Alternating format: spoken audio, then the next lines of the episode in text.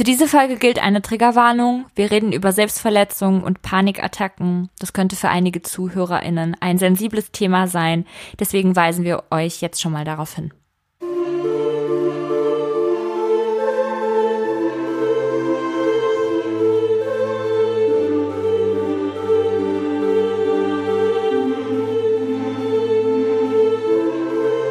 Herzlich willkommen in der Mental Mall, dem Podcast gewordenen Spaziergang durch die gedankliche Einkaufspassage.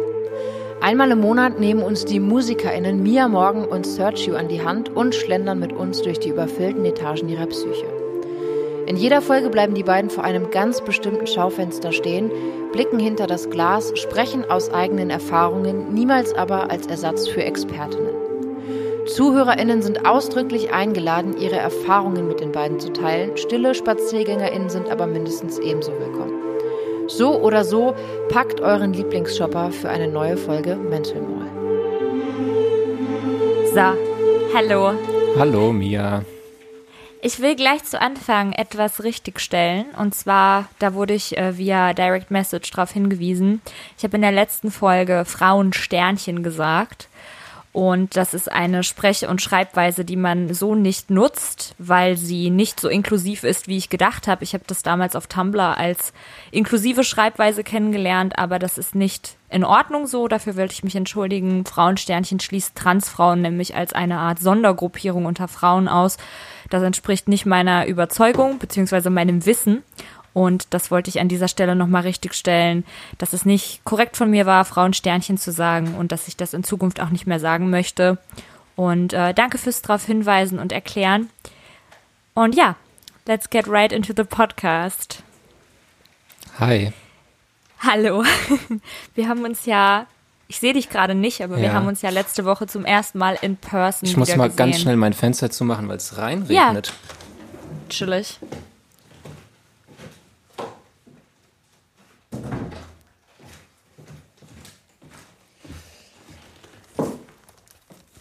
Sorry. Alles gut. Hi. Ähm, hi. Wir haben uns ja äh, letzte Woche zum ersten Mal seit äh, Ewigkeiten wieder in Person gesehen, haben es natürlich nicht geschafft, den Podcast auch face-to-face aufzunehmen. Aber ich war auch echt, also ich war jeden Tag, den ganzen Tag im Studio tatsächlich und äh, dazwischen blieb dann nicht so viel Zeit. Aber es war schön, mit dir mal in Mitte zu bummeln. Fand ich auch, ja, wir haben gut geschaut. Ich habe auch wieder das, äh, das Kokosspray. Ja, das ist so toll, Haut. oder? Das hält auch einen ganzen Tag, wie ein Parfum. Ich sprühe mir es trotzdem zehnmal am Tag drauf. Einfach für den Kokoskick. Oh, yes. welchen wir so lieben. Ja, aber ähm, ich bin jetzt wieder, ich weiß nicht, also nachdem ich fast drei Monate nicht in Berlin gewesen bin und letztes Jahr zwei, dreimal im Monat, ich habe jetzt schon wieder Bock, äh, wieder zu fahren und dann schaffen wir es ja vielleicht die nächste oder übernächste Folge mal wieder persönlich aufzunehmen. Das wäre cool. Na, Und kleiner Spoiler, alle Songs, die ich von Mia Morgan gehört habe, sind spitzenmäßig. Jetzt schon. da, Dankeschön. Na, danke Ja, dir. ich, ich, äh, ja, ich mache es ja in erster Linie für mich. Also das ganze Album wird so ein Service an mich selbst. so hätte ich es gar nicht hören dürfen. Doch. Klar, also natürlich. Aber so die Art und Weise, wie die Songs klingen und was das Ja, alles klar. irgendwie, welche Genre Mhm. Genres das ankratzt und was für was für äh, instrumentale Elemente da drinne sind und so. Das ist ja alles so genau das, was ich was ich hören will und so hundertprozentig noch nicht gehört habe oder mir immer gewünscht habe von anderen Songs. Deswegen freut mich das natürlich umso mehr, wenn es dann auch bei anderen Leuten Anklang findet. Absolut. Und ähm, ja, ich war ganz schön im Tunnel. Also das ist jetzt gerade, ähm, ich, also ich, ich glaube, dass niemand tatsächlich, mir fällt das so schwer, das jetzt so zu sagen. Ich habe ja auch nirgendwo, ich muss ja auch keinen offiziellen Post irgendwo machen. Ich glaube, dass die meisten Leute sich das denken können, dass das Album mit ziemlicher Sicherheit dieses Jahr nichts mehr wird. Einfach weil äh, Furz mir drei Monate geraubt hat, in denen ich durcharbeiten wollte. Und jetzt hat's wirklich ein bisschen gebraucht, bis wir wieder produktiv waren und bis der Stein so ins Rollen gekommen ist. Und ich möchte, dass das Album nicht im Winter erscheint, weil es für mich keine Platte ist, die mit dem Winter konnotiert ist. Das ist für mich irgendwie nichts, was man hören soll, wenn man in einer Kuscheldecke eingemummelt vorm Kamin sitzt, sondern das ist was, was man hören soll, wenn die Welt sprießt und blüht und der Himmel blau mhm. ist und man so einen so einen geilen Rush von der von der kommenden Wärme oder von der bestehenden Wärme hat. Ja. Deswegen wird das jetzt doch noch ein bisschen dauern, aber das ist auch cool, weil jetzt haben wir noch mal ein bisschen mehr Zeit für Feinheiten. Es geht jetzt trotzdem in so eine heißere Phase, weil entschieden werden muss, was was rausfliegt und was wir noch aufnehmen wollen und intens. Also ich war wirklich auch nach der Woche oh, fertig. Klar, das ist anstrengend Na. auf jeden Fall. Bis dahin Wobei ich es ultra so. chillig fand. Das war das erste Mal, dass ich äh, in ein Studio gekommen bin und quasi nur singen musste, weil du ja den Text für den Song geschrieben hast, den wir machen. Ja, ja. Und deshalb war es meine Aufgabe, einfach nur zu singen. Und das fand ich irgendwie echt sehr angenehm. Ja, das freut mich. Aber das hat ja auch super geklappt. Also mhm. das ist smoother hätte es ja nicht gehen können. Und äh, ich höre den Song die ganze Zeit und mit jedem Mal finde ich ihn cooler. Also danke dir. Ey, Nochmal und gerne. schon mal an Nicht dieser dafür. Stelle. Was hast du so gemacht in dieser Woche? Ähm, was habe ich gemacht? So ein paar Businessplanungen. Oh. Und ähm, oh, ich habe Hengame kennengelernt.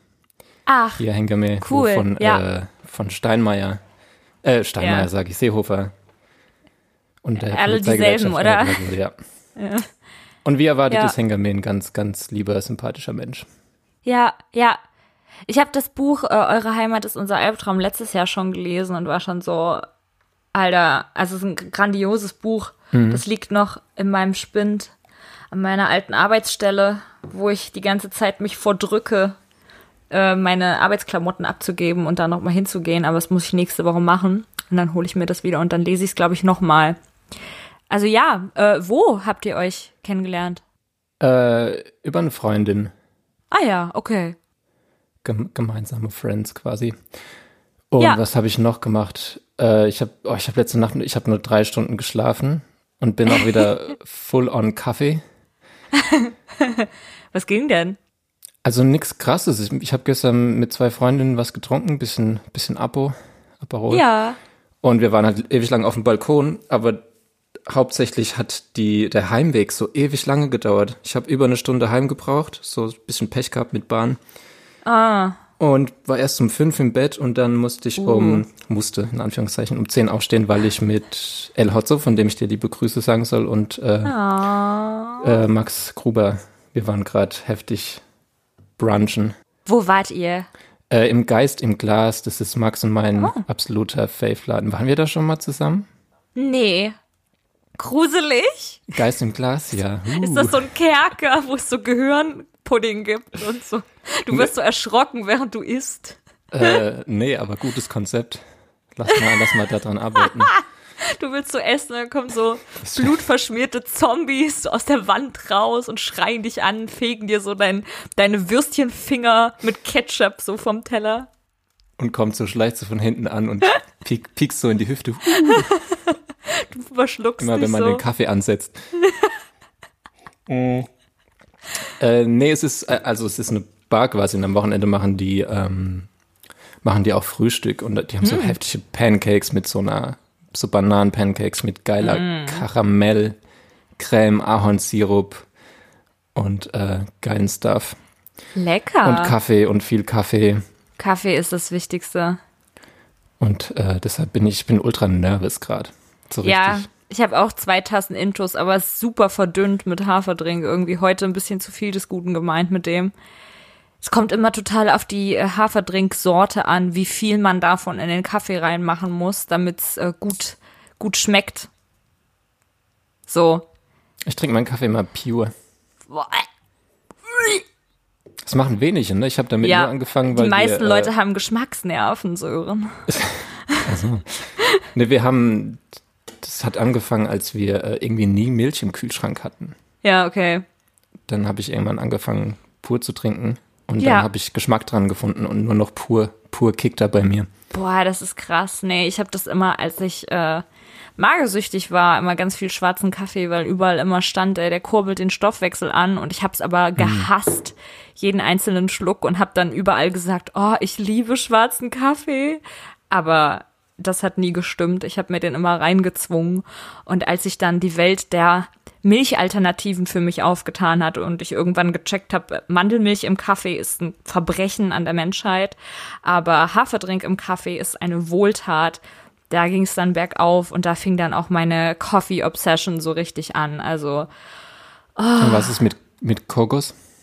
Im Kaffee nicht. Also ich finde, es gibt verschiedene Plätze für verschiedene Milchalternativen und so eine gute Kokosmilch gehört für mich in so ein Smoothie oder in so eine Bowl, die man so mit, mit ähm, Oatmeal aufbereitet.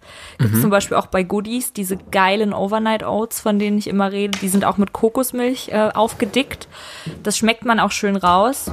So Mandelmilch finde ich halt zum Backen total geil durch diesen nussigen Geschmack. Ich meine, ich backe nie, aber wenn ich mal backe, dann backe ich immer so ein Früchtebrot oder so ein Apfelkuchen mit Mandelmilch.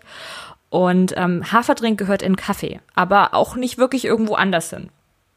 So, das ist mein. Das ist jetzt deine Meinung. Genau. so verschieden. Siehst du mich eigentlich? Nein, ich sehe dich gar nicht. Ich sehe nur dein altes Bild von dir mit blondierten Ach so, Haaren. Ach so, sag doch was. Hallo. Habe ich da. Hallo, Kuckuck. Habe ich doch am Anfang gesagt, ich sehe dich gar nicht. Und du so, ja, Echt? Oh, sorry, ich ja. bin neben der Spur. Es war auch heute, als ich äh, heute Morgen dann los bin, um mich mit den anderen zu treffen, wollte ich noch ein Zwanni abheben und habe einfach halt alles eingegeben, meine Karte rausgezogen, aber den Zwanni nicht mitgenommen. Oh. Das aber es ist nicht das erste Mal, dass mir das passiert. Aber es wird ja zum oh. Glück, glaube ich, wenn nicht direkt danach jemand kommt, wird es ja normal wieder eingezogen. Ja, aber trotzdem ist das ärgerlich. Das könnte ich nicht überwinden. Da würde ich mich so über mich selber ärgern. Ja, ich habe dann halt an der nächsten Station nochmal was abgehoben. Ja, ey, du kannst Aber ja das, ich finde, ich habe gemerkt, ich, es wäre doch viel sinnvoller, weil ja normal kommt immer erst schießt die Karte raus hm. und dann erst Bargeld. Und normal ja. finde ich umgekehrt macht es doch mehr Sinn, wenn erst Geld kommt und dann die Karte rausschießt, weil die Karte würde ich never ever vergessen. Ja, ja das würde ich schon vergessen, aber wenn es so direkt, wenn es gleichzeitig rauskäme. Ja, verstehe ich auch nicht. Also andersrum, wie du es gesagt hast, würde es wirklich mehr Sinn machen. Ne? Komisch. Ich schlag's mal vor. Mal bei der Sparkasse oder so anrufen. Ja. Oder bei welcher Bank du bist. Denen das mal vorschlagen und dann auch ihre, ihre Konzepte für junge Leute überdenken. So mit dieser, ich habe diese Sparkassen-Insider-Karte, wo ich so Rabatt in der Therme bekomme. Und ich denke mir so, ich, ich habe auch ohne die Therme wow. Nagelpilz bekommen. Vielen Dank. Mir geht's mies. Ich habe, also ich bin mir nicht mal sicher, ob es wirklich Nagelpilz ist. Aber ich habe vorgestern, vorvorgestern so die Sommersaison eröffnet und offene Schuhe angezogen und ich habe immer Nagellack auf den Fußnägeln und ich habe halt immer knallpinken Nagellack auf den Fußnägeln. Ich bin mit meinen Fingernägeln sehr picky, aber meine Fußnägel sind immer pink. Und den habe ich aber sehr lange drauf, weil irgendwie hält ja Nagellack an den Füßen so ein halbes Jahr. Mhm. Und dann habe ich den so abgemacht und wollte neuen drauf machen. ich so, irgendwie ist der Nagel so gelb. Und dann dachte ich erst, okay, ich habe einfach äh, alte Operfüße. Und dann habe ich mich gefragt, hey, wie sieht denn eigentlich Nagelpilz aus? Weil da ja ständig Werbung von überall in jeder Apotheke ist so und ich mhm. immer gedacht habe, wie sieht das denn aus? Ich habe immer gedacht, das fault so richtig weg. Und dann sahen halt alle zehn in der Google-Suche genauso aus wie meiner. Oh oh. Nämlich so gelb angelaufen. Und dann habe ich mich übel geschämt. Ist auch gerade therapeutisch für mich, darüber zu reden. Ja, nur zu. Weil das äh, ist für mich irgendwie so eine Operkrankheit. Also no offense, aber irgendwie dachte ich so, das kriegt man halt, wenn man so 80 ist und der Körper so langsam anfängt, sich zu verabschieden. Aber tut es weh? Nee, null. Das sieht einfach nur nicht schön aus. Also ich habe auch wirklich äh, ohne mich jetzt hier äh, als äh, keine Ahnung, nicht dreckig zu positionieren oder so oder das schön zu reden. Es sieht nicht so schlimm aus bei mir. Es ist wirklich einfach nur eine Verfärbung von, von beiden großen Zehennägeln. Ist auch nicht eingerissen oder so. Aber es ist schon grindig, weil ich weiß auch nicht, woher ich das hab. Also ich gehe ja nie ins Schwimmbad. Ich laufe draußen nicht barfuß rum. Ich habe sehr, sehr selten Schuhe ohne Socken drinne an, weil das auch einfach weh tut und eklig ist im Sommer. Außer halt, wenn ich Sandalen trage. Ich weiß nicht, wo das herkommt. Jedenfalls muss ich das jetzt ein halbes Jahr lang behandeln. Das Krass. ist ja so eine lange Zeit. Da habe ich gar keinen Nerv drauf. Ich finde immer, irgendwas, was nicht innerhalb von drei Tagen beseitigt werden kann, will ich mir abschneiden. Nervt. Ja. Mhm. Furchtbar. Was ist, wenn man den Nagel einfach abmacht? Soll man nicht machen, weil das sich dann in das Nagelbett reinfressen kann. Also Boah. ich habe halt das Glück, dass das nur vorne ist, so da, wo er halt rauswächst. Und das ist sicherlich auch, also wenn ich die jetzt zweimal schneide, ist es sicherlich weg. Aber man muss halt das Zeug weiter drauf machen, damit es nicht wiederkommt, ne? Hierzu können wir ja dann ein Bild in die Story posten. Oh ja. Oh. Ich habe ich hab äh, auch einen sehr dunklen großen Zehennagel, aber das liegt daran, dass äh, als es so mit Furz angefangen hat, Ja. äh, bin ich halt keine Bahn gefahren, sondern überall, ich habe auch kein Fahrrad, weil ich hasse Fahrradfahren. Ja. Und ich bin überall hingelaufen und Ah, halt ja. wirklich so mindestens zehn Kilometer am Tag Ja. und hatte Schuhe an, die ich nicht so oft Mhm. anhatte vorher. Und dann äh, war mein, wurde mein Nagel immer dunkler und das ist jetzt aber auch schon drei Monate her oder so. Ja, aber das kann auch Nagelpilz sein. Das kann auch vom Schuhdruck kommen, tatsächlich. Echt? Ja. Ach nö. Also es ist so, es klingt so eklig, ne? Aber, Aber, es ist eigentlich eher so, ist es so. also es ist eher so blau, so- so, also so. Schick mal ein Foto nachher. Schick mal Fußpick nachher. Ich schick dir eins von mir. Und dann können wir das mal gegenseitig analysieren. Ach nö. Äh, nee, ich weiß auch nicht. Also ich habe auch, ich finde es so enttäuschend von mir selber, weil ich immer so darauf achte, dass ich so gepflegt aussehe. Und selbst wenn ich mal irgendwie so ranzig und unzurechtgemacht aus dem Haus gehe, versuche ich noch diese Britney Spears 2007 Paparazzi-Ästhetik zu treffen. Und dann dachte ich mir, ich bin eine Frau, ich lege so Wert auf mein, mein Äußeres und bin so gepflegt und so. Also es hat nichts mit meinem Geschlecht zu tun, aber ich, ich rede von mir immer von einer Frau, die Wert auf ihr Äußeres legt. Und dann habe ich Füße wie so ein Troll. Und dann wollte ich mich einmal drum kümmern und wollte zur Fußpflege gehen, mach den Nagellack ab und denke mir, das kann ich den beiden äh, in meinem Nagelstudio leider nicht antun, weil sonst kotzen die. Naja, Schade. was hast du denn heute gegessen beim Brunch? Gab's für dich Pancakes oder hast du eine Alternative gewählt? Immer Pancakes. Geil. Ja. Liebe Pancakes. Ewig keine gegessen. Weil kein Nerv mir die selber zuzubereiten. Ja, ich glaube, die sind nicht vegan da, ja. Ich habe ja auch letzte Woche aus Versehen was nicht Veganes gegessen an dem Tag, an dem wir uns Ah, getroffen haben und zusammen ins Studio sind. Das war auch so. Ich weiß nicht, was in mich gefahren ist. Ich habe keine Sekunde darüber nachgedacht, dass ein Brioche ein Milchbrötchen mit Ei ist. Sondern ich habe einfach so gedacht, ach geil, Brot, gegrilltes Brot. So ein sauleckeres gegrilltes Brioche mit ähm, Hummus, Oliven, gegrilltem Gemüse und ähm, ja, so Kräuterzeug drauf gegessen und hab erst, nachdem ich diesen Riesenteller verschlungen hatte, gecheckt, dass das komplett aus Milch und Ei besteht. Fuck. Und dann saß ich da und dachte mir so, okay, alles klar. So am Anfang vom Veganismus wäre ich noch komplett ausgerastet deswegen und jetzt dachte ich mir einfach so, okay, shit happens, aber ich hatte so Bauchschmerzen am Abend. War so aufgedunsen. Aber es Hm. Das war lecker. Ja, es passiert. Es passiert. Und es passiert mir in diesem Fall nicht wieder. Aber ja. Ich glaube, sonst habe ich nichts erlebt die Woche. Oder seit wir uns gesehen haben. Same. Oder? Ist nicht. Nee. Alles bei mir überschattet von äh, PMS und Nagelpilz und der Hitze in der Dachwohnung. Und das war es auch schon, tatsächlich. Ich war noch äh, am See zweimal. Schön. Ja, das sowas habe ich hier nicht irgendwie. Also in Kassel schon, aber das ist dann so überlaufen und irgendwie eklig, dass ich keinen Bock drauf habe. Irgendwie da an der, das heißt bei uns Buga. Das ist, da ist auch irgendwas im Wasser oder so, oder da schwimmen ständig Leichen drinne. Da geht Was, man. Buga? Buga, ja, heißt das. So heißt der äh, Weltmeister bei äh, in Fortnite. Es so. gibt, es gibt einen Fortnite-Weltmeister. Also Na klar. nat- natürlich gibt es einen Fortnite-Weltmeister. Gibt's ja, und der ist natürlich erst zwölf Jahre alt oder 13. G- Äh, gut für ihn. Ähm, Ja, der hat der- drei Millionen gewonnen. Was? Ja, das ist huge. Alter. Oh mein Gott. Das ist das, wo ich hin will. Als Zwölfjähriger drei Millionen Euro haben. Das ist crazy. Das, das hätte ich, wofür hätte ich das denn mit zwölf Jahren ausgegeben? Yu-Gi-Oh! Karten. Hättest du? Für, für drei Millionen Euro? Vielleicht nicht ganz, aber ein Großteil. Ich für so Es gab damals so Lego für für Mädchen, dem du so Schmuck machen konntest. Click Its oder so hieß das. Ah, nice, ja, ich erinnere mich. Da war ich süchtig nach, so mit zwölf. Und ein Jahr später hätte ich es ausgegeben im Flux. Das war so ein Goth-Laden in Kassel, wo man so Buttons und Patches und halt so richtig so Goth-Klamotten und Bandshirts und so kaufen konnte. Das war mal der Sponsor von unserer Schülerzeitung. Da hätte ich es hingebracht. Drei Millionen Euro. Anyway, ähm, ja, kein See. Es war nicht wirklich was los bei mir und bei dir. Okay, wir haben heute ein Thema und das ist auch wieder ein bisschen ein Heavy-Thema. Ähm, nämlich äh, reden wir heute über Angst. Und Uh. Sorry. Geist im Glas.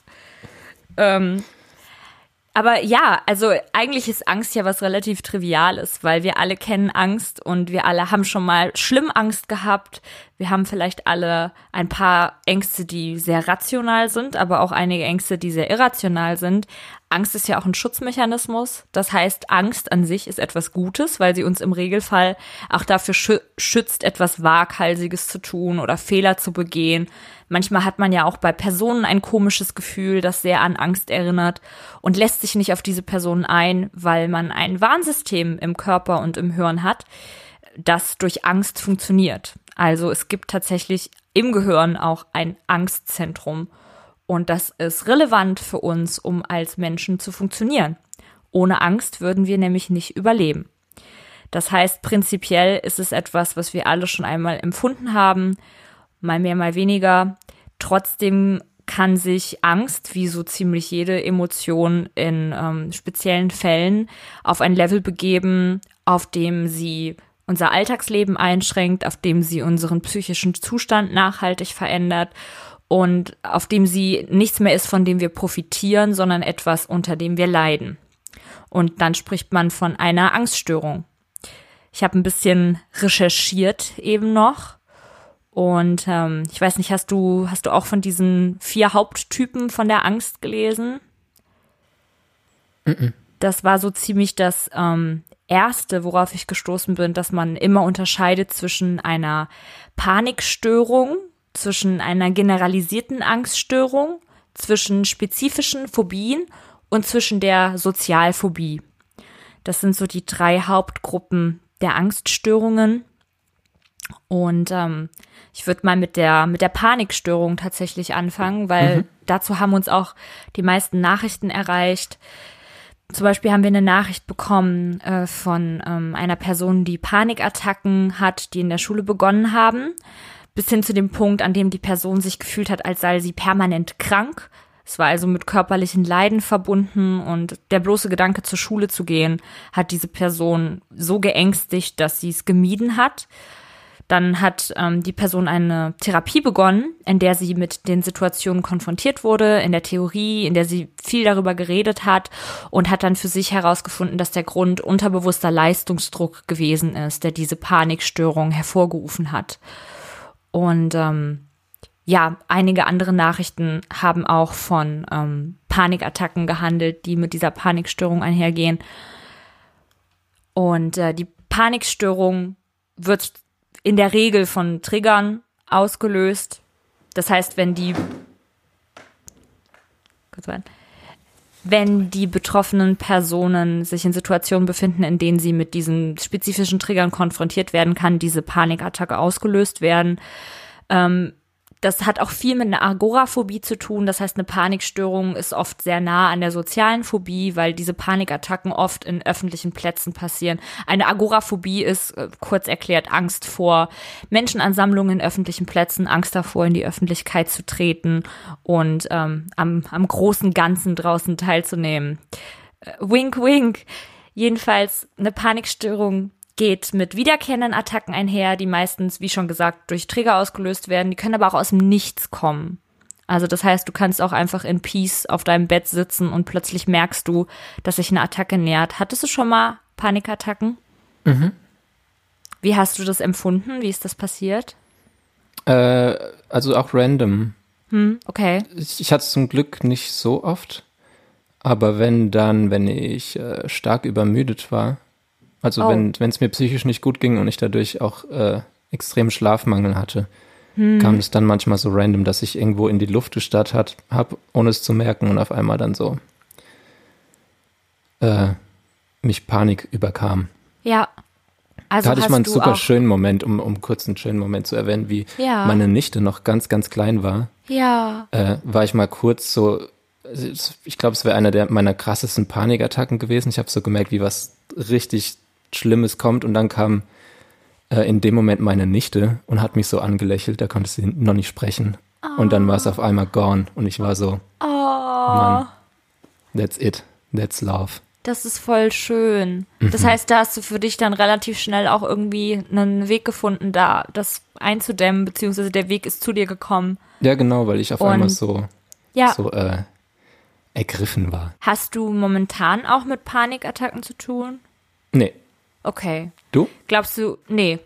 Also toi toi toi, aber wirklich schon lange nicht mehr, tatsächlich. Ich hatte auch eine, eine Phase, wo es echt krass war, aber das hat sich so ein bisschen, bisschen verflüchtigt irgendwie. Ich glaube, ähm, vor einem Jahr oder so oder vor zwei Jahren hatte ich das, hatte ich das nochmal ganz schlimm in einem Streit mit meinem Freund, der sehr, sehr hässlich war. Das war auch, glaube ich, das erste Mal, dass wir uns so richtig mies gestritten haben, so komplett unter der Gürtellinie angeschissen. Und während des Streits habe ich eine Panikattacke bekommen. Das war die Hölle, weil er ja obviously böse auf mich war, aber dann musste er mir ja auch irgendwie helfen. Dann war der Streit auch irgendwie dadurch aufgelöst, weil wir beide gemerkt haben, dass es absolut eine Grenze überschreitet gerade. Die, also es war nicht handgreiflich oder so, weil wir sind echt persönlich geworden auf einer beleidigenden Ebene und das macht man einfach nicht. Und dann war es auch gut damit, aber seitdem nicht mehr tatsächlich. Also toi toi toi irgendwie. Ja, same. Also bei mir war es äh, hauptsächlich soziale Phobie, wo wir ja noch zukommen. Ja. Das heißt, du hat, hattest es öfters auch mit so einer Agoraphobie ähm, zusammen in öffentlichen Einrichtungen, auf großen Plätzen oder so. Oder Was war das jetzt noch gleich? ähm, also deine Panikattacken sind ähm, in der Regel passiert in Situationen, in denen du auf öffentlichen Plätzen warst oder mit Menschen zu tun hattest oder es war irgendwie. Ach so, die Panikattacken, nee, die Ja. waren, äh, ähm, also wenn ich hatte, dann war ich alleine. Okay. Die waren, also das war, ja. Okay. Ja, das, das ist ähm, gruselig, wenn man auch niemanden da hat, dann, der irgendwie Mhm. eingreifen kann oder irgendwie so ein bisschen dich beruhigen kann oder das überhaupt erstmal mitkriegt. Ich hatte mal eine ganz schlimme Panikattacke. Da war ein Kassel-Hessen-Tag. Das ist immer so ein, so ein großes Fest in Hessen. Das ist jedes Jahr in einer anderen Stadt und dann gibt's halt Jahrmarkt und große Konzerte. Das war 2013. Da waren die Ärzte in Kassel. Das war toll. Jedenfalls einen Tag vorher war es unfassbar heiß. Wirklich so unendlich warm. Und ich war so in den Tiefen meiner Magersucht und halt super dizzy, weil nicht gegessen und wirklich auch körperlich schwach, psychisch total im Arsch. Und dann war ich in der Stadt in der überfüllten Straßenbahn, die voll war mit den ganzen Leuten vom Jahrmarkt und von diesen ganzen Fahrbuden und es war so heiß und so viele Menschen und dann habe ich in der Straßenbahn eine Panikattacke bekommen und musste mich so durch die Leute durchringen und bin dann auf dem, auf dem Friedrichsplatz in Kassel halt zusammengeklappt Fuck. und habe da so richtig hyperventiliert und die Leute waren halt alle überfordert, die wussten nicht, was mit mir abgeht, weil ich halt offensichtlich kein körperliches Problem hatte. Die wussten ja nicht, dass es mir so eng ist in der Brust und dass ich Herzrasen habe und so. Das war ganz schrecklich.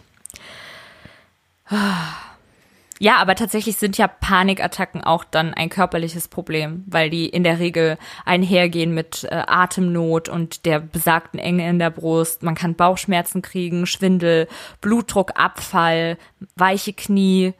Es kann sich auch das Gefühl verstärken, dass man gerade stirbt. Also es gibt Panikattacken, die so schlimm sind, dass man denkt, okay, das war's jetzt und ich sterbe gerade.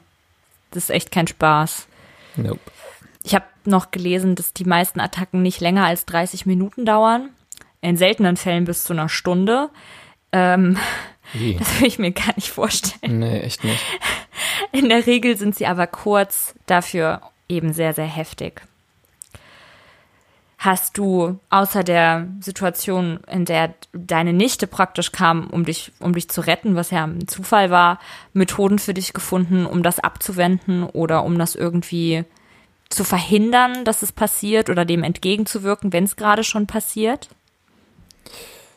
Ähm, keine gute. Ah, okay. Also äh, Selbstverletzung halt. So Ah. borderline-mäßig, dass wenn ich, also, scheiße. weil dieser Druck ja manchmal auch irgendwie so ja, ein bisschen in Panik übergeht. ja, Ähm, das auf jeden Fall eine Zeit lang. Aber Ja. ich hatte, wie gesagt, ich hatte zum Glück nicht oft Panikattacken, deshalb habe ich da jetzt irgendwie noch nicht wirklich dringend einen Ausweg gebraucht. Ich habe die paar Mal, Hm. habe ich das dann irgendwie halt überstanden. ja, ja. Hast du einen Tipp? Ich habe von meiner ersten Therapeutin damals, und das war auch das einzig Gute, was die mir mitgegeben hat, äh, fuck her. Ich hasse die immer noch. Aber die hat mir eine gute Methode mitgegeben. Nämlich ähm, die Hände so über Kreuz auf den Brustkorb legen. Bei mir manifestieren sich psychische Unwohlgefühle immer sehr stark im Brustkorb. Also wenn ich sehr glücklich bin und auf so einem Borderline hoch bin, dann habe ich das Gefühl, mein Brustkorb zerspringt. Ja, Also ich ja. habe wirklich so, oh, ich kann das nicht körperlich aushalten. Und wenn es mir schlecht geht, fühlt sich's an, als ob da so ein klaffendes Loch drinne ist, so ein richtiges stumpf ausgehöhltes Loch. Ich habe das früher immer beschrieben, dass es sich anfühlt, als ob jemand mit stumpfen Löffeln mich so aushöhlt wie ein Kürbis. Und we- weil sie auch dann gesagt hat, dass das meine körperliche Stelle ist, wo sich Gefühle manifestieren, dass ich die verschließen soll, indem ich meine Hände über Kreuz darüber lege und mich so ein bisschen selbst umarme. Und dann soll ich an meinen sicheren Ort denken. Und sie hat mir halt beigebracht, dieser Ort kann ein Ort sein, den es wirklich gibt. Dieser Ort kann ein Ort sein, an dem sich Dinge wiederfinden, die von verschiedenen Orten kommen, die mir gut tun und dann entsteht ein neuer Ort. Es kann aber auch ein Ort aus einem Film sein, aus einem Buch sein, was mir gefällt. Und ähm, ich habe dann immer meine zwei sicheren Orte, zu denen ich immer gegangen bin oder zu denen ich jetzt wahrscheinlich auch noch gehen würde, war einmal ähm, der Strand von Westerland an einem regnerischen Tag. Es war einfach immer so mein, mein Safe Space so im Urlaub und ähm, an so einem regnerischen Tag einfach so, wenn das Meer aufgewühlt ist, so ein großes weißes Bett, was einfach da am Meer steht. Das habe ich mir immer vorgestellt, dass ich mich da reinlege, so einfach über die Decken und die Arme ausstrecke und so tief diese salzige Regenluft einatme. Das war einmal dieser Ort für mich und der zweite Ort war so eine, wie so eine Alpenlagune, so im Grünen, unter so blauem Himmel, aber auch so ein bisschen diesiges Wetter und dann so eine Dusche im Freien mit so einem Kübel aus dem Eiswasser kommt. Da habe ich mir dann immer sehr, sehr bildlich vorgestellt, dass ich mich ausziehe und unter diese Dusche trete und auf so ein Bergpanorama gucke, dann an so einem Seil ziehe und mich praktisch aus diesem Kübel mit Eiswasser übergieße. Das hat mir immer sehr geholfen. Das ist irgendwie eine gute Methode für mich gewesen. Ja, ich war nie so gut im, im Dinge vorstellen. Das konnte ich irgendwie nie so. Hm. Ja. Also beziehungsweise muss man ja auch ein bisschen lernen eigentlich so. Total, Wie ja, meditieren. klar. Ist ja, Ja, voll. Anfangs war das auch schwer, aber irgendwann ist das alles so konkret geworden vor meinem inneren Auge, dass ich äh, das ganz gut konnte tatsächlich dann. Aber das hat dann halt auch nur geholfen bei so Attacken gegen so eine generalisierte Angst, die ich irgendwie dann auch im Laufe der Jahre entwickelt habe. Ähm, ist es schwieriger, so Methoden zu finden. ist ein smoother Übergang in die nächste Hauptgruppe der Angststörungen gewesen. Ähm, es gibt go. nämlich diese generalisierte Angststörung. Das ist ein unwohles Grundgefühl. Man befindet sich in Gedanken in einer Abwärtsspirale aus Sorgen. Diese Diagnose erhalten wesentlich mehr Frauen als Männer. Frauen ab 30 sind besonders ähm, ja, gefährdet, darunter zu leiden. PatientInnen befinden sich bei einer generalisierten Angststörung in einem dauerhaften Zustand der Sorge. Das bedeutet enormen Stress für Körper und Geist. Man hat eine permanente Unruhe, Gedanken über potenzielle Bedrohungen. Man stellt sich Szenarien vor, in denen das eigene Wohl oder das von den Leuten, die man liebt, bedroht wird. Also sowas wie Unfälle oder schlimme Krankheiten, plötzlicher Tod und so weiter und so fort. Das können sehr, sehr unwahrscheinliche Dinge sein, von denen man vielleicht eigentlich weiß, das kann eigentlich nicht passieren oder es ist sehr unrealistisch, dass es passiert. Es können aber auch sehr rationale Dinge sein. Sowas wie ein Autounfall ist ja tatsächlich was sehr, sehr Rationales. Das kann immer überall passieren und das kann auch Leuten passieren, die man liebt oder eben einem selbst. einer selbst. Ähm, diese Angst äußert sich auch körperlich, tatsächlich halt nicht so heftig wie bei einer Panikattacke, weil es nicht einfach so kommt, sondern immer da ist. Das ist sowas wie, dass man über den Tag verteilt schwitzt, zittert, man hat das Gefühl, man hat einen Kloß im Hals, starke Erschöpfung, man ist permanent müde. Ist auch ein bisschen wie eine Zwangsneurose, weil man immer wieder diese Szenarien im Kopf mhm. durchspielt. Hast du mit sowas auch Erfahrung? Ja, ja auf jeden Fall hatte ich äh, eine relativ lange Phase, da war ich noch jünger, aber äh, mhm. zum Glück gar nicht mehr. Das konnte ich wirklich okay. gut ablegen. Magst du erzählen, worum sich deine Sorgen gedreht haben hauptsächlich? Oder? Mm, hauptsächlich um Krankheiten auch. Dass okay. ich immer gedacht habe, ich hätte jetzt äh, irgendeine Krankheit oder ich bekomme irgendeine ganz schlimme Krankheit und dann okay. auch immer überlegt so, was dann passiert und wie ich mir die Krankheit jetzt hole und so Sachen. Hm. Also so also wirklich so crazy viel Zeit drauf verschwendet, auch auf so Gedanken. Ja, ja, das ähm, stand auch in, auf den ähm, Seiten, auf denen ich geguckt habe, dass halt unglaublich viel Zeit drauf geht, einfach nur beim Denken.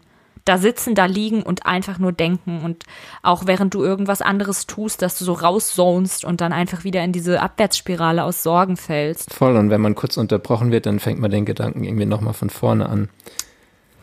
Ja. Ja, frisst ja. viel Zeit. Wie ist das bei dir? Oder wie war es? Oder also hoffentlich, ähm, wie war es und nicht wie ist es? Mm, ich habe das tatsächlich immer noch so ein bisschen. Okay. Also ich bin so ein sehr ängstlicher Mensch generell. Ich habe, ähm, also no shade an meine Familie oder so. Meine Familie hat über, über die Jahre verteilt immer sehr viel, ja, Leid miterlebt praktisch. Also meine beiden Opas, die Väter meiner Eltern sind beide innerhalb von einem Jahr gestorben. Da waren meine Eltern noch sehr jung, wollten gerade heiraten. Der eine an einer sehr schlimmen Krankheit, der andere einfach so, einfach umgefallen. Das hat meine Eltern natürlich nachhaltig beeinflusst. Dann war meine Oma sehr krank. Ähm, Verwandte waren krank, mein Vater selbst hatte Krebs, als ich klein war und es war irgendwie immer so sehr präsent in der Familiengeschichte, dass das Leid praktisch um die Ecke lauert. Und auch gerade meine Oma und andere Leute haben immer wieder diesen Spruch reproduziert, freu dich nicht zu früh. Und das hat sich so in mein Gehirn gefressen, dass ich bis heute das habe ich, glaube ich, auch schon in der Borderline-Folge erwähnt oder zumindest zuvor, dass ich bis heute ganz oft das Gefühl habe, ich darf mich nicht zu sehr freuen, ich darf jetzt nicht zu überheblich werden in meinen persönlichen Erfolgen oder in meinem privaten Glück, weil mir das genommen wird als Strafe dafür, dass ich mich so sehr gefreut habe. Mhm. So magisches Denken. Meine Therapeutin sagt immer wieder, das ist magisches Denken, das ist Bullshit, das steht in keiner Relation ja. zueinander. Aber trotzdem, ne, wenn man das einmal drinne hat, dann ja, geht ja, es ganz schlecht wieder raus. Ich bin auch besser da drin geworden, indem ich mir eben einfach zugestehe, ja, gerade diese intensive Freude, die ich erleben kann, mir auch zuzugestehen und auch zu gönnen. Aber trotzdem, also es ist auch kommen äh, unter Leuten mit einer generalisierten Angststörung, dass sie diesen Glauben verinnerlicht haben, wer alle Gefahren einkalkuliert, ist am Ende bestenfalls positiv überrascht vom guten Ausgang der Situation. Also wenn du dir vorher über alles Gedanken machst, was schief gehen könnte und dann geht's nicht schief, bist du am Ende natürlich doppelt so glücklich, dass es nicht schief gegangen ist. Mhm. Na? Und ähm, das habe ich halt auch irgendwie so sehr, sehr verinnerlicht. Immer alle Gefahren abwägen. Das war ganz, ganz schlimm bei mir ähm, 2017. Da ähm, war die Documenta in Kassel, diese große Kunstausstellung und ich habe zwei Jobs gearbeitet für die Documenta, einmal in einem Café und einmal im Pressezentrum, tut absolut nicht zur Sache, aber ähm, dann war Eröffnung von der Documenta und ich musste halt einen ganzen Tag in dem Pressezentrum arbeiten und es war gerade eine Zeit, in der äh, sehr, sehr viele Anschläge passiert sind in Europa, was mir immer noch große Angst macht. Bis heute hasse ich große öffentliche Ver Versammlungen und so. Ähm, und es fällt mir auch gerade so schwer, das so darüber zu reden. Ähm, aber das war ähm, für mich ein großes Problem, weil während der Eröffnung eigentlich ein Deepesh Mode Konzert gewesen wäre, auf das ich gehen wollte. Und dann hatte ich praktisch die Wahl, okay, nehme ich die Schicht an oder gehe ich auf das Konzert? Beide Situationen haben mir so eine Angst eingejagt und haben mir, ich habe ich hab 100% damit gerechnet, wenn ich auf das Konzert gehe, werde ich in die Luft gejagt. Wenn ich die Eröffnung mache, werde ich in die Luft gejagt. Und eins von beiden musste ich machen. Ähm, ich habe mich dann krank gemeldet und bin zu Hause geblieben und bin den ganzen Tag die Wände hochgegangen und habe wirklich die ganze Zeit Nachrichten gecheckt am Abend, um zu gucken, um, ob auf dem Konzert was passiert ist mhm. und ob auf der Eröffnung von der Dokumenta was passiert ist, weil da halt überall tausende Leute waren und ich war so in diesem Tunnel drinne. Ich habe richtig an den Tagen davor schon so Szenarien in meinem Kopf ausgemalt von meiner Beerdigung und von den Sachen, die in den Nachrichten stehen werden. Also ich war so in dem dunkelsten Tunnel. Mhm. Manchmal fahre ich da für ein paar Tage noch durch, wenn ich irgendwie mich so daran festbeiße, irgendein Event steht bevor oder so und es kann ja immer mal was passieren. Es muss ja kein Anschlag sein, es kann ja auch sein, dass irgendwas Brand fängt und die Leute fackeln ab oder irgendwas explodiert oder irgendwas anderes. Eine. Straßenbahn kommt von der Straße ab oder so. Also manchmal, ne, das sind immer solche Gefahrensituationen. Krass, ja. Äh, ja. Und dann bin ich schon im Vorfeld so wehmütig und denke mir so, oh Gott, meine arme Familie.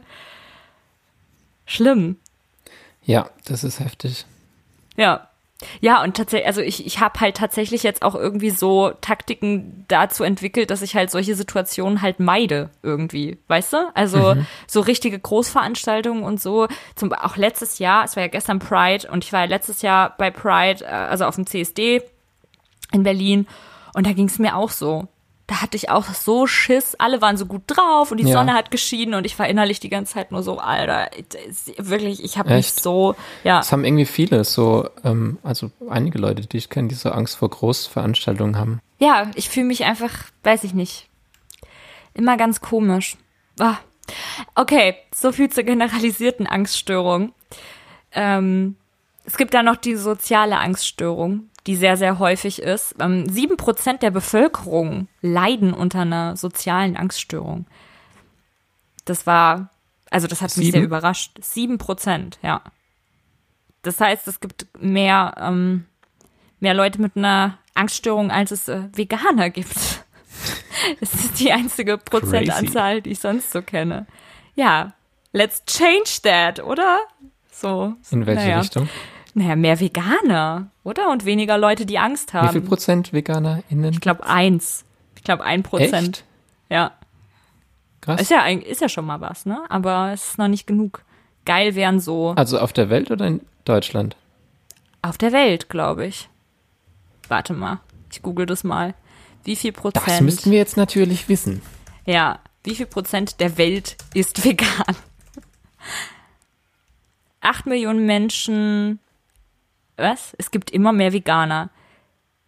Rein vegan ernähren sich vier Warte. Menschen. Mia Morgan. Ich, naja, stimmt nicht. Letzte Woche schön das Brioche reingefahren. Oh, das ist, weißt du, man will eine Antwort und dann muss man sich einen kompletten Text durchlesen. Willst du jetzt Max, eigentlich eher Mia Morgan oder Mia Mor Morgans englische. So war es ja ursprünglich, ne? So habe ich dich am Anfang ja, auch genannt. Es, genannt. Ja, es und, ist die englische Aussprache. Und da ist äh, auch nur eine einzige Person, die das Deutsch ausspricht, nämlich äh, Max Rieger. Und ich lasse es ihm. Es, weißt du, ich, ich habe nie irgendwie festgelegt, äh, dass es Englisch ausgesprochen werden soll. Aber es war für mich sinnig, weil der Name ja entstanden ist dadurch, dass ich jahrelang auf Facebook Deborah Morgan hieß, wie von Dexter. Genau, ja, da hatten wir es schon mal drüber, ne? weil ich am Anfang habe ich es nämlich auch so englisch ausgesprochen und dann war ich mir aber nicht sicher, weil so ein paar Doch. Leute dann auch deutsch ausgesprochen ja. haben. Also tatsächlich, von mir aus könnte es auch deutsch aussprechen, aber richtig ist es äh, Morgan. Maya Morgan. mit diesem super amerikanischen Morgan. Morgan. ähm, also 1,6 Prozent der Bevölkerung. Vegan. Steht ja. hier auf Vegawatt. Toll. Bin stolz auf euch alle, ihr Mäuse, die ihr keine Tierprodukte esst. Hammer. Ähm, ja, aber mehr. Bitte weniger Leute, die unter einer sozialen Angststörung leiden, als Leute, die sich ähm, ohne Tierprodukte ernähren. Das wäre eine schöne Welt. Also eine soziale Angststörung wird fälschlicherweise oder sehr lapidar gesagt, immer mit einer extremen Schüchternheit verglichen. Ähm, wobei nicht jede Person, die sehr schüchtern ist, automatisch auch wirklich Angst hat, sondern vielleicht einfach keinen Bock hat auf krass viele soziale Interaktionen und darauf im Mittelpunkt des Geschehens zu stehen. PatientInnen fühlen sich mit sozialen Situationen überfordert und meiden diese. Der bloße Kontakt zu anderen Leuten ängstigt sie bis zu dem Punkt, an dem sie jegliche Situationen, in denen irgendwie Kommunikation mit anderen nötig ist, meiden. Also Restaurantbesuche, Kinobesuche, Geburtstage, sowas wie Telefonate, Termine bei Behörden und Ärzten werden aufgeschoben. Telefonate Wobei, hasse ich heute noch. Ey, ich wollte gerade sagen, das ist sowas, ich hasse es, wenn ich mit irgendjemandem telefoniere. Also mit meinen engsten Friends, also ich hätte jetzt kein Problem, dich anzurufen. Nee, das aber, ist aber auch was anderes. Aber zu wissen, so keine Ahnung, man muss jetzt bei der Versicherung anrufen ja. oder so, bin ich schon immer so, ah, kann ich da nicht eine Mail schreiben? Ja, Same. Ich hasse das wie die Pest, wenn ich irgendwie sehe, dass irgendjemand von der Arbeit oder so angerufen hat, dann bin ich immer so, ist auch egal, ob ich die Person eigentlich mag oder nicht. Klar, mit Freundinnen ist es was anderes, weil da hat man ja auch was zu reden. Aber so mhm. geschäftliche Telefonate, nein, danke. Ich habe erst, äh, ich, ich, ich, hab, ich hasse das immer, wenn ich beim Arzt anrufen muss und Rezept bestellen muss für meine Schilddrüsentabletten da könnte ich jedes Mal kotzen, weil die haben so ein Rezepttelefon, wo man dann Namen sagen muss, Geburtsdatum und den Rezeptwunsch, weil ich mir auch wünsche, eine Schilddrüsenunterfunktion zu haben. Ähm, hasse ich jedes Mal. Das probe ich so zehnmal, bevor ich mhm. den Anruf wirklich tätige. Ich habe aber absolut kein Problem damit, wenn man mich anruft. Mm, kommt drauf an, wer anruft. Also rangehen ist für mich so gar kein Ding. Rangehen mache ich auch nicht gerne. Ich find's schlimm, wenn eine Person anruft und du machst gerade was am Handy und du musst dann Direkt so abnehmen. lange den Namen angucken, bis die Person aufhört anzurufen, weil du nichts anderes machen kannst gerade. Das ist ein Albtraum. Dann überlegt man, wie man wegdrückt, ohne dass die andere Person hört, dass man wegdrückt, aber ja. man vergisst es immer. Man nimmt so aus Versehen an, so, oh, auf die habe ich gerade gar keinen Bock, verpiss dich. Ist dir das oh, schon mal Mann, passiert? Nee, Gott sei Dank nicht, aber es ist ein Albtraum. Das ist, ähm, wäre nicht cool. Ja, also wie gesagt, es klingt alles so sehr, sehr trivial, aber es gibt halt genug Leute, die das im Alltag so krass einschränkt, dass sie einschränkt, dass sie gar kein Sozialleben mehr haben, dass sie auch diese körperlichen Erscheinungen von Bauchschmerzen etc. haben. Sowas spiegelt sich auch in der Schulangst wieder. Da haben uns auch Nachrichten, also uns haben Nachrichten erreicht, aber ich habe eben noch mal zwei Nachrichten gelesen, ähm, eben auch die mit der Panikattacke, die mit Schulängsten zu tun haben. Ähm, eine andere Person, die uns geschrieben hat, war zwei Jahre in Therapie wegen der sozialen Phobie und LehrerInnen in der Schule wollten sie äh, praktisch ins kalte Wasser werfen, indem sie sie immer wieder aufgefordert haben zu sprechen, ja, weil du bist doch so schüchtern, sag doch jetzt mal was. Und ähm, das hat das Ganze im Endeffekt noch schlimmer gemacht. Mhm. Das heißt, auch in der Therapie von diesen Ängsten generell ist es wichtig herauszufinden, ob PatientInnen sich mehr damit wohlfühlen, wenn sie konfrontiert werden oder wenn man sich langsam an das Thema rantastet. Kommt auch ganz krass auf die ähm, die Art der Angststörung an, welche Therapie da am besten ist. Zum Beispiel bei so einer generalisierten Angststörung ist eine Verhaltenstherapie sehr, sehr ratsam.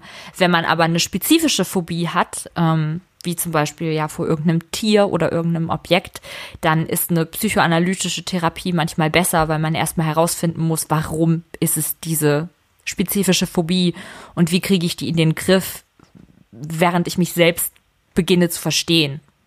So, ne? Ähm, ja, also eine sehr, sehr häufige mhm. Art der, der Angst ist eben diese soziale Angststörung. Ich hatte auch schlimme Schulangst, tatsächlich eine ganze Zeit lang, aber Angst vor so Kontakt mit anderen Leuten nicht so dolle. Ich habe immer nur das Gefühl, dass ich so eine vielleicht soll auch nicht arrogant klingen oder so, aber ich habe so das Gefühl, ich bin so eine All Eyes on Me Person immer schon irgendwie mein Leben lang so das Gefühl gehabt, wenn ich in einen Raum komme, gucken mich die Leute an. Ich werde gesehen, ich werde gehört, ich werde wahrgenommen.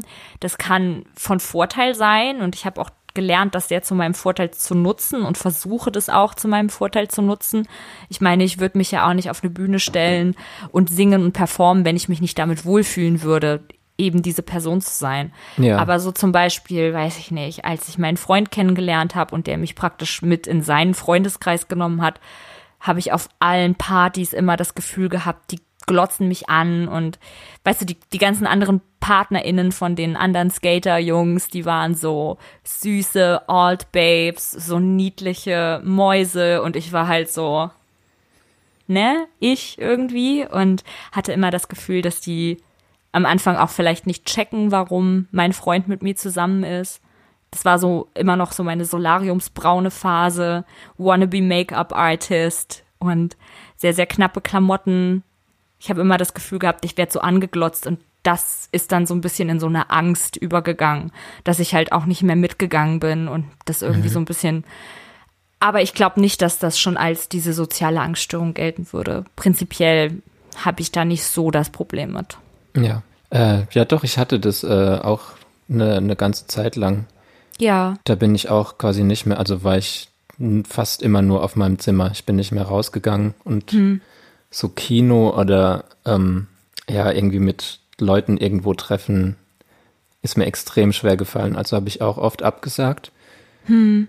Oder, also bei mir hat sich das auch in, in Bauch- und Magenproblemen geäußert, was ja hm. auch mega viel mit der Psyche zusammenhängt und so Magenschleimhautentzündung, so Sachen.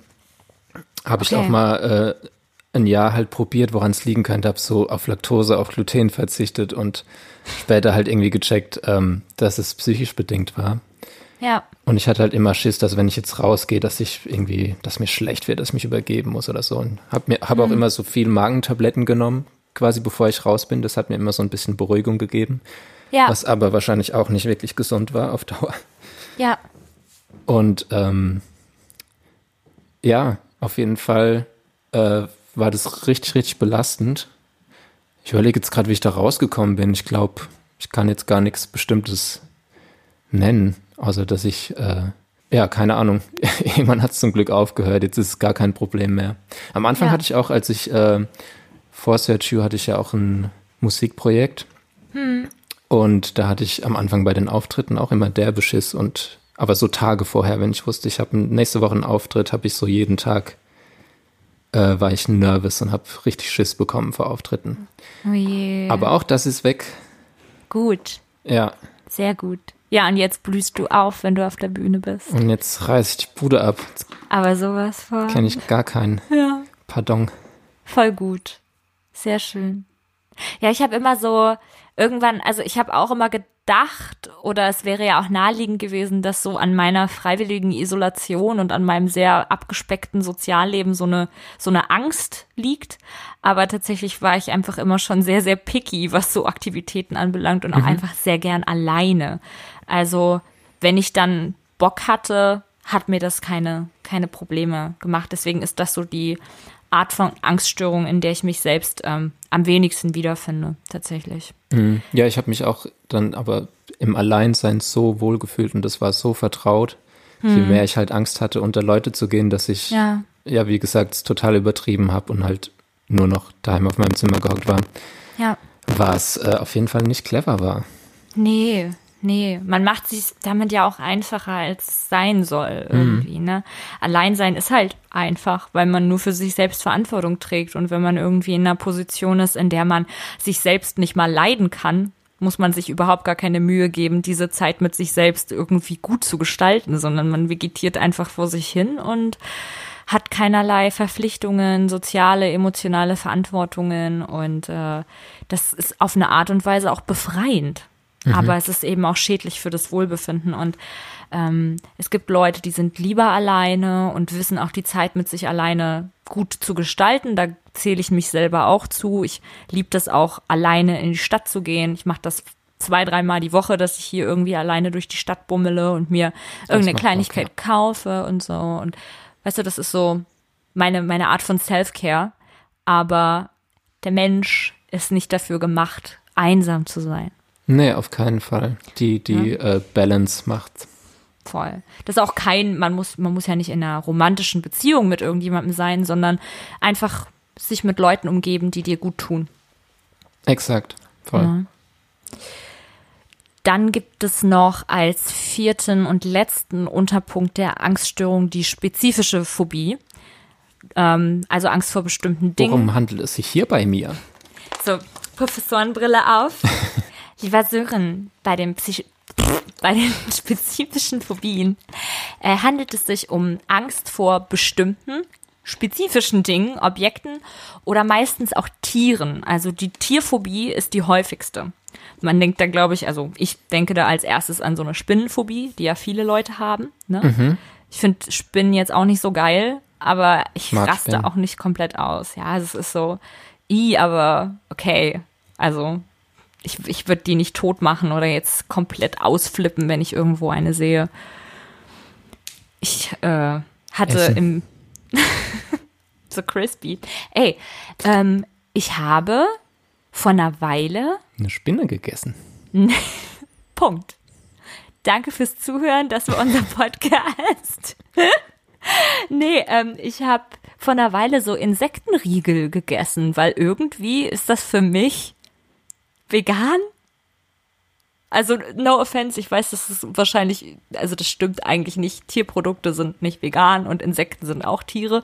Aber so Insektenprotein zu produzieren, ist so gut wie CO2-neutral. Das mhm. heißt, es hat keinen negativen Effekt auf das Klima. Das ist ja auch ein und großer Grund. Und sind ja auch Grund. keine Tiere mit Emotions. Ganz genau. Die haben kein Sozialleben und keine, keine Mama in dem Sinne, wie ein kleines Kälbchen oder so. Also theoretisch gesehen schon, aber es ist halt nicht diese emotionale Verkettung und dieses Selbstbewusstsein, was eben Säugetiere haben ähm, oder sogar auch Fische haben, die in, äh, in, in Rudeln leben oder so. Das mag auch total gemein und ignorant von mir gerade sein. Ich hab's, ich mach's ja auch nicht mehr, weil ich es dann doch irgendwie nicht okay fand. Aber vor einer Weile habe ich so ein paar Mal so Insektenriegel gegessen und lecker. Lecker, wirklich. Ja, ich habe äh, Heuschreckenpaste habe ich mal gegessen. Wie schmeckt die? Äh, sehr nussig. Ja, ja, ja, so waren die Riegel auch. Ja, ich glaube, es ist so ein Insektending, dass das relativ ja. nutty schmeckt. Ja, und hat halt super viel Protein. Also wenn man Muckis, äh, ne? Mhm. Also ich habe es auf einem äh, Taco gegessen. Uh. Also ein, ein richtig, ein real Mexican Taco. Ja. Mit Heuschreckenpaste. Mal derbe lecker. Ich glaube, da würde ich mich mal öffnen, das zu probieren. So. Mal gucken, wenn ich mich danach fühle. Aber ja, also so, so, so Insekten und so sind halt in der Regel diese Tiere, vor denen man Angst hat oder weil man eben auch, wie ich ja auch gerade, muss ich ja auch zugeben, dass ich halt einfach nicht so dieses Empathiegefühl habe für Insekten, als ich es für irgendwelche süßen kleine Hundchen habe oder so. Ich habe heute in meiner Story, hast du das gesehen, diesen Tweet mit dem Golden Retriever, der 20 geworden ist. Ja. Oh, wie süß. Das ist ja cute. Das ist so lieb, einfach nur. Oh. Ich habe vorhin auch mein, beim Brunchen äh, kam auch ein Dream Dog. Das oh. war so ein oh. Chihuahua-Mischling. Du brauchst endlich deinen mhm. Chihuahua. Mhm. Ja, ich glaube, bald ist es soweit. Ja, Nächstes Jahr. Ja. Der chillt dann immer, während wir Podcast drauf. machen hier so in meiner Louis Bag. Ja. Ich, ich will die Patentante werden, bitte. Sehr gerne. Ja. Ja, also es fällt äh, Menschen wesentlich leichter, Empathie zu empfinden für, für Säugetiere als für Insekten, weswegen Insekten ziemlich oft in die Kategorie fallen von Tieren, vor denen man eine Phobie entwickelt. Tatsächlich hat aber auch eine Person uns geschrieben, die eine krasse Phobie vor Kaninchen hat was ja, mich sehr überrascht hat, weil mhm. das für mich die süßesten, also Meerschweinchen und Kaninchen, I love them, so liebe, niedliche Tierchen. Aber diese Person hat so eine deep-rooted Angst vor denen, dass mhm. sie sogar Albträume von Kaninchen hat, was ich mir sehr gruselig vorstelle. Ähm, und jetzt muss sie sich zwangsläufig mit dieser Phobie konfrontieren, weil sie unter einem Nazi wohnt, der zwei Kaninchen hat und sie hat es erst nach ein paar Monaten rausgefunden, dass dieser rechte Nachbar über ihr, genau über ihrer Küche, einen Kaninchenkäfig stehen hat. Hat sich aber jetzt auch schon getraut, sich denen so ein bisschen, bisschen wohl anzunähern. Obwohl ihr natürlich auch der Kontakt mit dem rechten Nachbar sehr unangenehm ist und das Ganze noch ein bisschen, ja, für sie schlimmer macht. Aber das ist krass.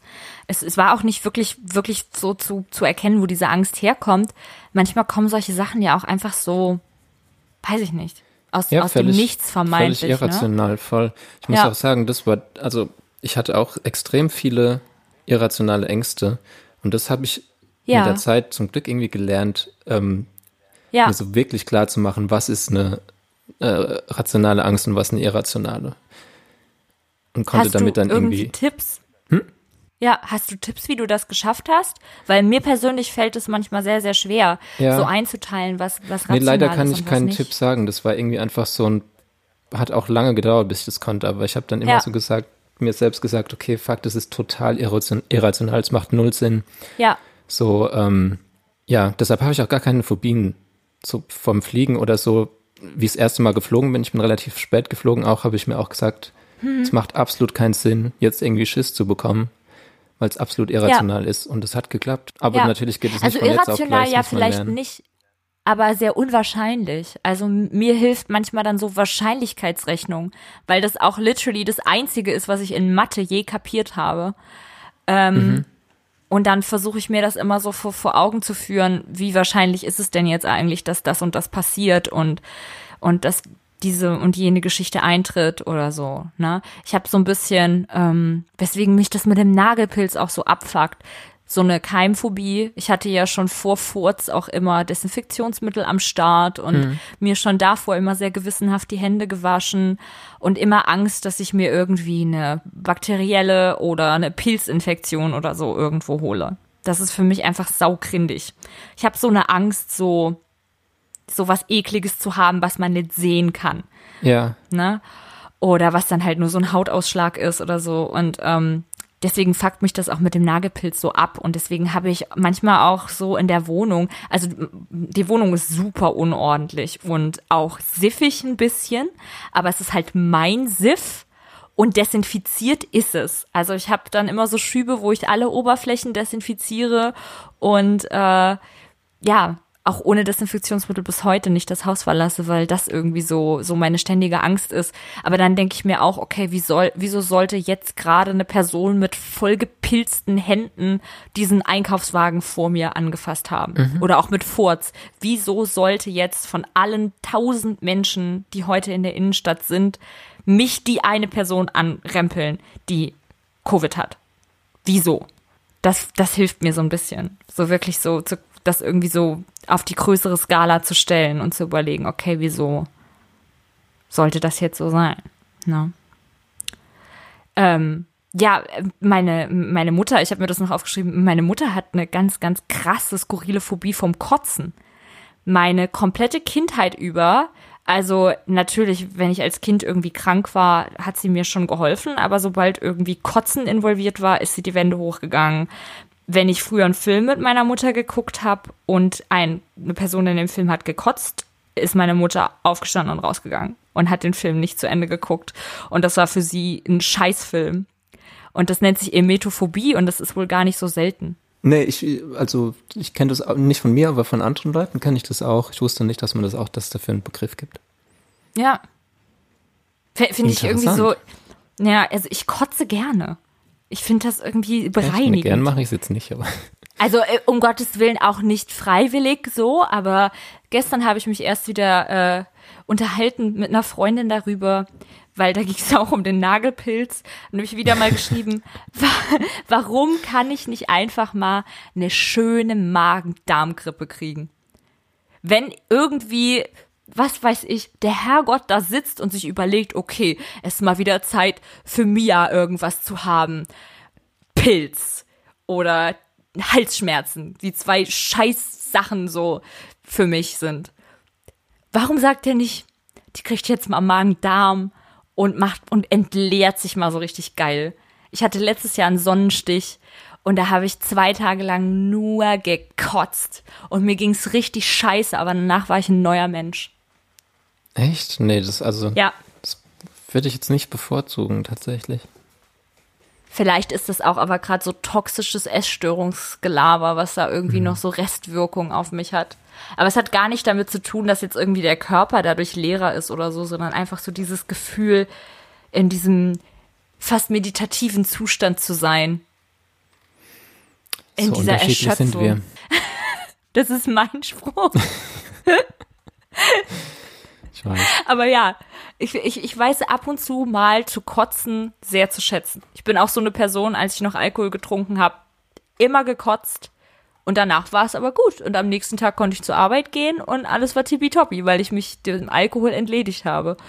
Ähm, ja, aber wie gesagt, das ist zum Beispiel auch eine sehr, sehr häufige Phobie tatsächlich. Ich überlege die ganze Zeit, ob ich vor irgendwas Absurden, vor irgendeinem Objekt oder so eine Phobie habe.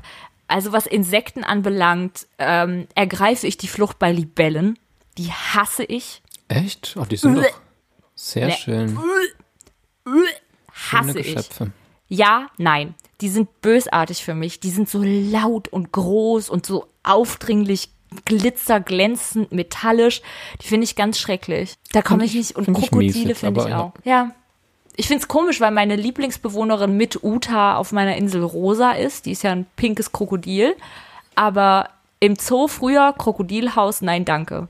Die finde ich auch nicht geil. Aber es ist auch keine Phobie. Also ich kriege jetzt keine Zustände, wenn ich ein Krokodil sehe, sondern ich denke mir einfach, Ich hasse ich brauche das Stechmücken. nicht. Also wenn Aber ich nachts eine Stechmücke höre, schlafe ich nicht, bis ich die gekillt habe. Liegt das daran, dass du nicht willst, dass die die sticht? Ja. Ja, das ist ja auch ein bisschen logisch. So. Ja, ich würde es auch, ich wollte es nur erwähnen, dass, Ja, ja. dass ich Stechmücken hasse. Und was ich nicht, was ich, Ich also auch. ist jetzt auch keine Phobie, aber was ich immer merke, wenn ich am See war, eins der ekligsten Gefühle für mich ist äh, so ein bisschen verschwitzt und sonnengrämig Ja. und dann ein, ein Shirt drüber ziehen. Ah. Finde ich so, Ja. so, so Ja. eklig. Also ich trockne mich auch immer krass ab, bevor ich in, in mein Shirt Ja. schlüpfe. Ja, das ist so ein Pet Peeve. Das ist so, der, der Begriff dafür ist Pet Peeve. Das ist, wenn man irgendwas besonders eklig findet und nicht ab kann. So eine Kleinigkeit, die Ah, man okay. nicht ausstehen kann. Das gibt, da gibt es, glaube ich, gar kein deutsches Wort für, aber im Englischen heißt sowas Pet Peeve. Was ist dein Pet Ähm, Peeve? Ich wusste mal ganz genau, was es ist, weil ich immer überlegt habe und dann ist es mir aufgefallen und ich weiß es aber gerade nicht mehr. Ich hasse zum Beispiel ganz, ganz arg, aber das hasst wahrscheinlich jeder Mensch, das Gefühl, äh, das Geräusch von Messern auf dem Teller. Also weißt du, wenn angenehm du- ist es du nicht, so- aber ich finde es nicht so krass. Stimmt. Das finde ich oh, ganz, ganz, ganz, ganz schrecklich und versaut mir auch die Laune. Aber ansonsten weiß ich nicht. Nö, keine Ahnung. So unterschiedlich sind wir. So unterschiedlich sind wir. Ich hatte noch ähm, einen Zustand bezüglich meiner Hygienegeschichte im ICE zurück aus Berlin. Der ganze Waggon war relativ frei, so. Und es war wirklich Platz und da war ein sehr, sehr betagter Mann, der neu dazu stieg in Spandau. Und von allen Plätzen hat er den neben mir gewählt. Und er hatte seine Maske nur über Mund, die Nase hing raus. Irgendwann hat er dann angefangen, ein ganz komisches Getränk zu trinken. Also es war in einer Seltersflasche, aber es war kein Mineralwasser, aber es war- war irgendwie so altrosa. So ein ganz komisches grau-rosa Getränk, was er getrunken hat. Und dann hatte er die Maske nur noch so über der Lippe unter der Nase als so ein kleiner Wulst zusammengerollt. Sehr effektiv, falls in dem Lippenbändchen irgendwelche Aerosole sind. Ja. Und äh, das war schon so das Erste, was mich so abgefuckt hat. Der war schon wirklich sehr alt. Ich will ihm auch kein Unrecht tun. Er ist auch ungefähr alle zehn Minuten aufgestanden und hat seine Hüfte wieder eingerenkt und stand da so arschwackelnd im Gang. Und dann hat er die ganze Zeit geröchelt, was ich schon sehr herzerwärmend fand angesichts der gegenwärtigen Situation, obwohl ich mir auch so gedacht habe, ey, wenn der Typ Furz hätte, dann würde der nicht im ICE durch die Gegend brettern, sondern würde auf der Intensivstation legen. Also no offense, aber der war wirklich sehr alt. Deswegen, ich hatte jetzt nicht Angst, dass ich mich bei dem irgendwie infiziere, aber es war trotzdem sehr unhygienisch, weil er auch so nah an mir dran war und die ganze Zeit so ge- geröchelt und gehüstelt hat. Und das Geilste war, irgendwann fing er an, mit seinen bloßen Fingern in seinen Zahnzwischenräumen zu pulen Ah, sich die Bro. ganze Zeit so aus dem Augenwinkel beobachtet hat, die ganze Zeit so hier drin rumgepult. Immer so mit dem kleinen Finger auch nur, ne? Mit dem kleinen, aber auch mit dem Zeigefinger. Also er war richtig okay, dann war, dabei. da was, dann war da wohl was Pro- Größeres zwischendrin. Professionelle Zahnreinigung im ICE. Die absolute Härte war dann so kurz bevor ich aussteigen musste, kam der äh, Eismann durch den Gang und hat halt Eis verkauft und der Opa neben mir hat sich Eiskonfekt gekauft, diese Dominosteine. Eis verkauft im ICE? Ja, irgendwie schon. Hatte ich jetzt schon, zwei, hatte ich letzten Sommer Erste einmal Klasse und dieses gefahren, Mal oder was? auch so. Als ob. 18 Euro super Sparpreis, zweite Klasse. Aber es wurde, wurde Eis verkauft. Zwar nur zwei Sorten, aber ja. Cool, hey. Ja, Ja, der Typ hat sich dann äh, Eis gekauft, diese, diese, diese Domino-Eissteine und poolt in der Packung rum, holt eins raus. Willst du auch? So zu mir. Und es war so lieb gemeint und ich musste total lachen in dem Moment, weil ich so immer so, ey, wirklich nett, aber nein, danke. Das hat sehr viel vereint, was ich eklig finde. Milcheis und unhygienische Menschen, die den Abstand zwischen dir und ihnen nicht wahren können. Aber so Masken, was Maskentragen angeht, gibt's eh äh, spezielle Menschen, sage ich mal. Letztens war ich in der Bahn, hat eine Frau eine, eine Maske getragen, wie man es ja auch muss. Ja. Und dann hat sie gemerkt, dass sie gleich niesen muss, zieht die Maske runter und niest dann so vor sich hin. ich war zum Glück äh, ein ganzes Stück weg, aber ich dachte so, hey, das ist doch nicht, ist doch nicht der Sinn. Jetzt. Ich, ich finde es halt auch so, weißt du, ich habe das auch getwittert, wenn du die nicht anziehen willst, weil du dumm und ein Arschloch bist, das keine Rücksicht auf die Mitmenschen nimmt, dann lass sie doch ganz ab, statt sie einfach nur über den Mund zu ziehen. Weil das Hm, ja, ist so heute war so ein Dude, der hat von Blödheit. Äh, gestern war so ein Dude, der hat die Maske so auch so unter den Mund äh, Ja. gezogen, nur weil er halt ein Bier hatte, an dem er die ganze Zeit getrunken hat. Ja. Aber das kann man doch auch dann weiter trinken, wenn man ausgestiegen ist, oder? Ja, anscheinend ist Bier eine Ausnahme. Oh Mann, ey. Ja, ich, ich verstehe nicht, was da für ein Gedanke hintersteckt. Ich meine, gut, wenn Leute wirklich Atemnot darunter bekommen, was gerade bei der Hitze bei älteren Personen sicherlich ein Problem ist, ne, kann ich das ja verstehen. Aber dann trinkt man auch kein Bier.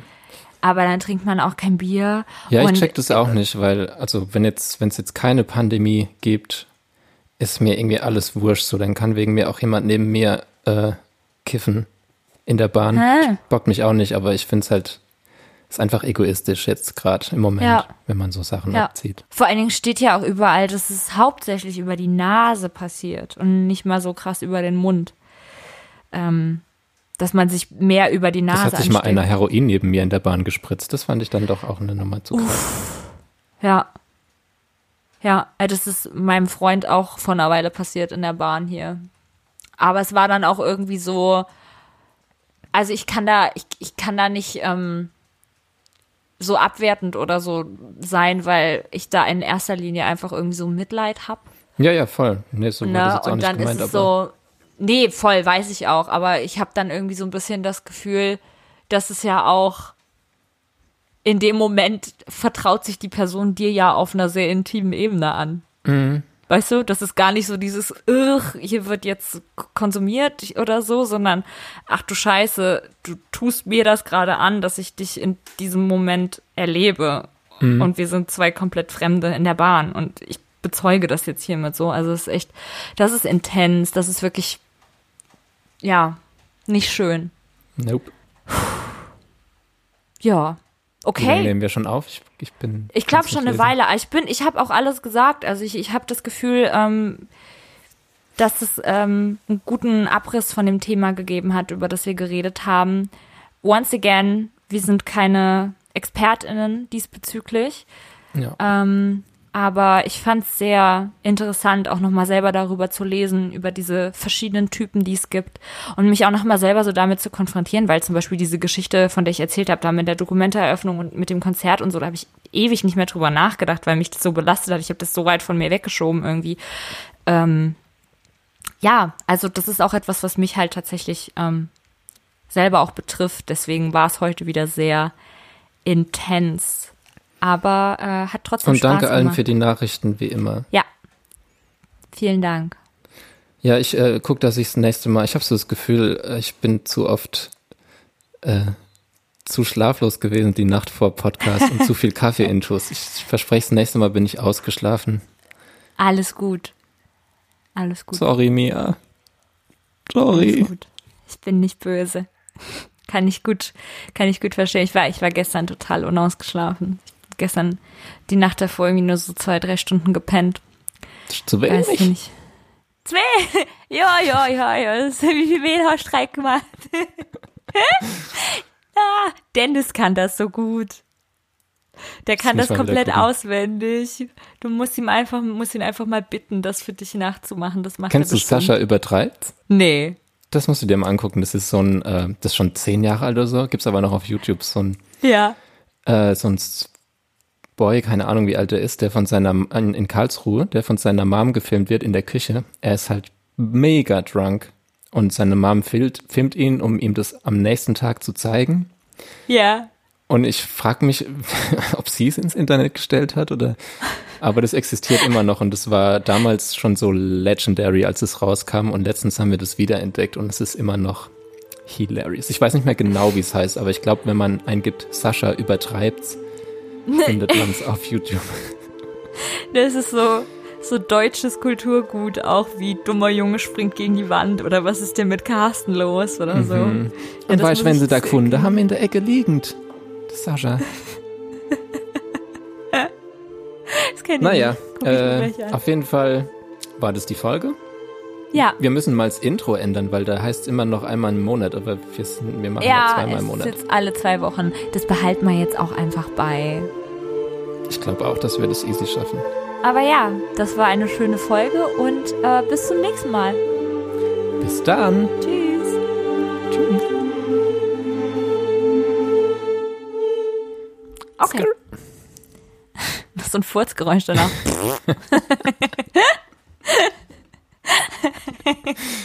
Äh, ich finde, wir brauchen eh mehr so Comic-Sounds. Ja, so, so richtige Cartoons. So, äh, diese alte Autohupe. Lass mal machen. So eine Clownstory so zwischendrin bei so ernsten Themen. So, so deep in unsere Panikattacken und du so mit Selbstverletzung so. äh,